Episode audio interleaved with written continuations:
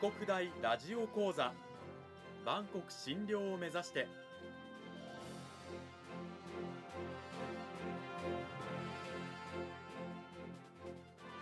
番組タイトルにある万国診療とは世界の架け橋を意味する言葉です。この番組はアジアの十字路に位置するここ沖縄にある沖縄国際大学で日々どのような研究や教育が行われているのかを発信していく番組です。案内人はラジオ沖縄アナウンサー小橋川響が務めます。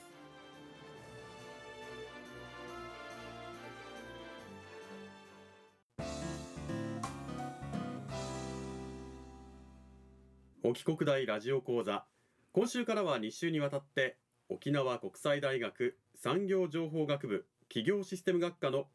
宇池幸雄先生をお迎えしてお送りします宇池先生よろしくお願いしますよろしくお願いします。ウイケです。さあまずはあの今ね名乗っていただきましたけれどもあの自己紹介の方をお願いしますはい。えー私は福岡県の北九州市の出身で、で高校までは北九州におりましたけども、大阪一律大学の方に、えー学部生大学院、えーと勉強してまいりました。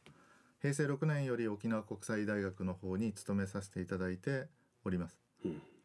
先生のあの研究の専門分野とか学生にはどういった指導をされてるんでしょうか？えー研究分野は財務会計や資金会計、えー学生に教えているのは、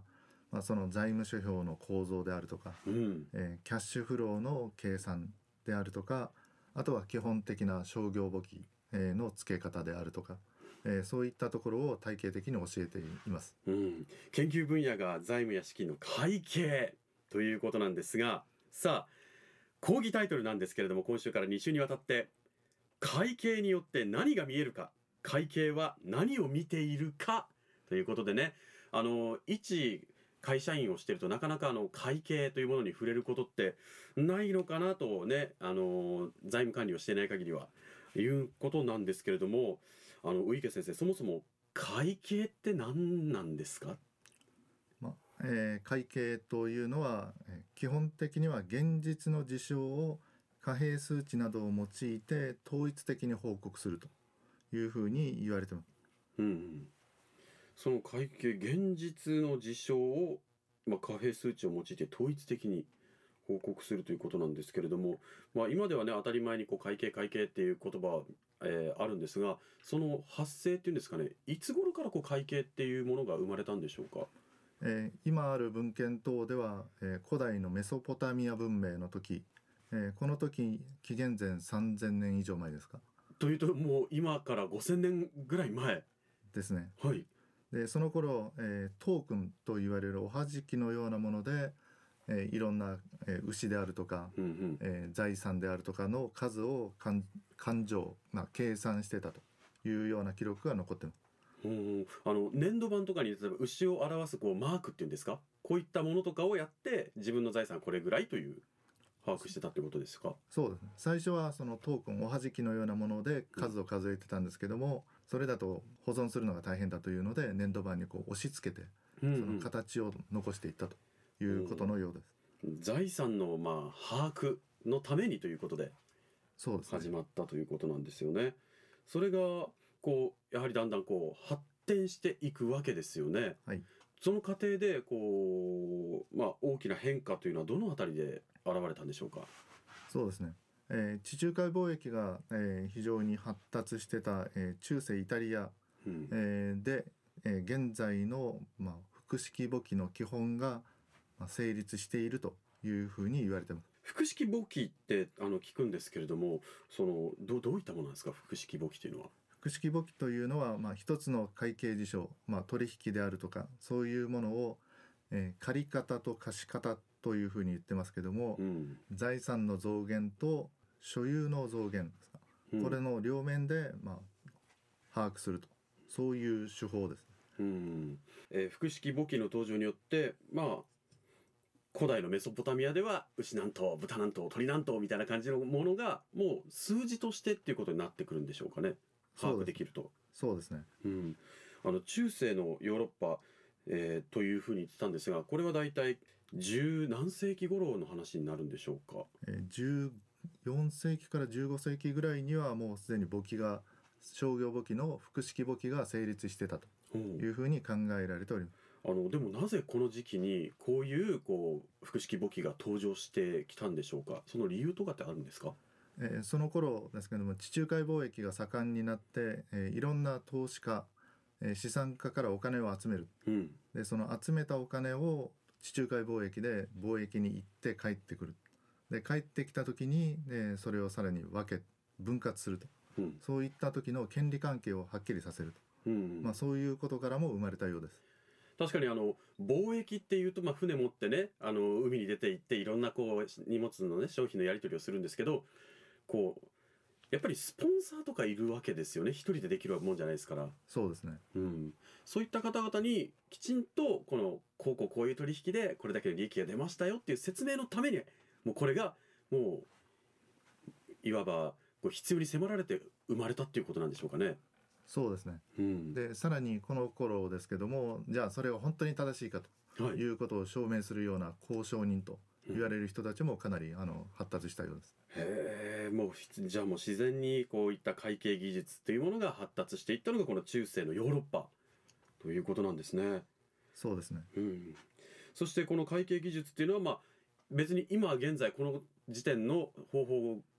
で止まってるわけじゃなくてさらに発達してきているわけですよね。えそうですね、えー当時は一公開についての財産計算損益計算を行っていたんですけども、うんうんえー継続してお店を持って、えー広くお金を集めて事業を行うようになると、えー基幹損益計算うん、という考え方が生まれてきます。基幹損益計算。え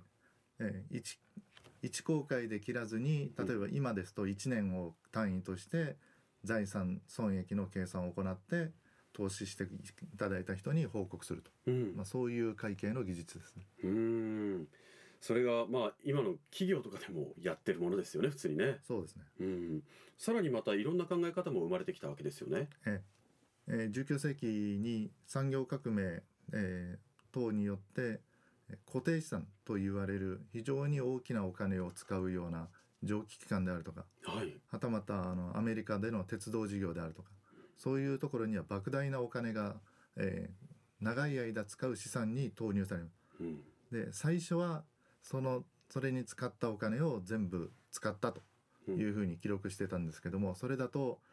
10年20年の長い間に使うのに1年目だけ、えー全部使ったという報告がなされるというのは少しおかしいんじゃないかと。いうことからこの最初に投資した例えば1000万円をのものを10年間使うんであれば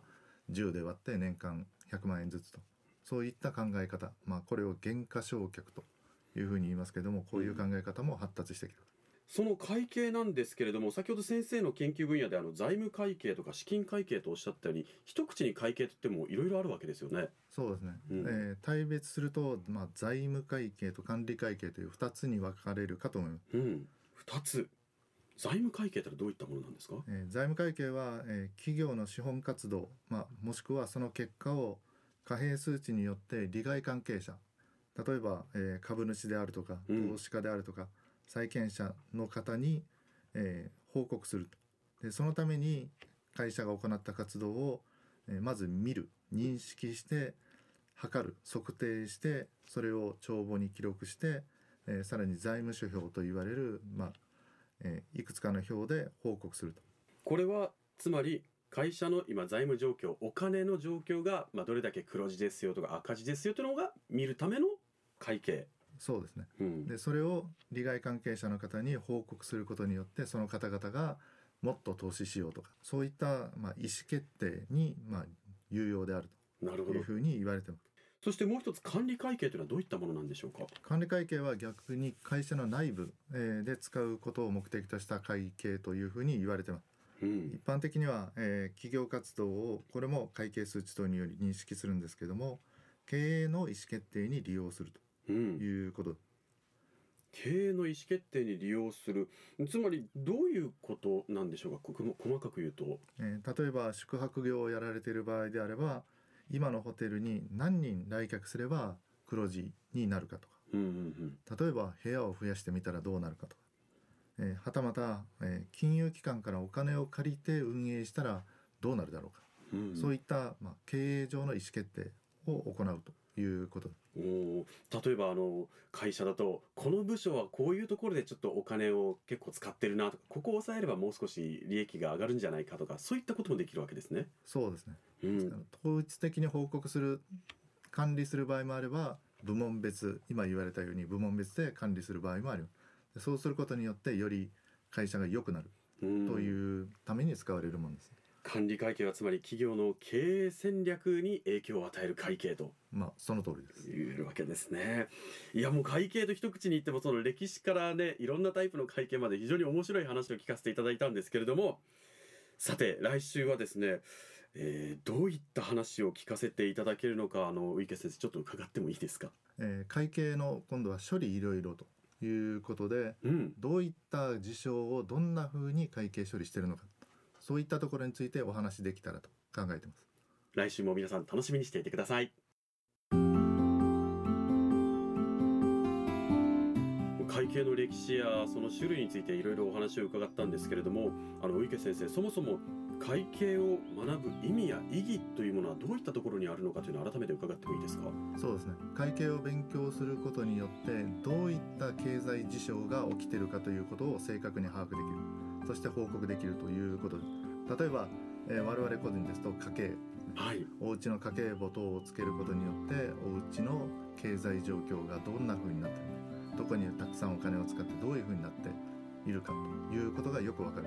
ですから家計から始まって例えばトヨタ自動車のような非常に大きい会社に至るまで、えー、全て業績がよくわかるとういんうことになるかと思います。会計を学べば家庭の経営戦略もいろいろなもうものを立てることができるということですね。そうですね。今週は沖縄国際大学産業情報学部企業システム学科のウイケ幸雄先生を迎えてお送りしました。ウイケ先生来週も引き続きよろしくお願いします。よろしくお願いします。またこの番組はポッドキャストでもお聞きいただけます。ラジオ沖縄のホームページのリンクからご確認ください。配信はこの後7時頃になります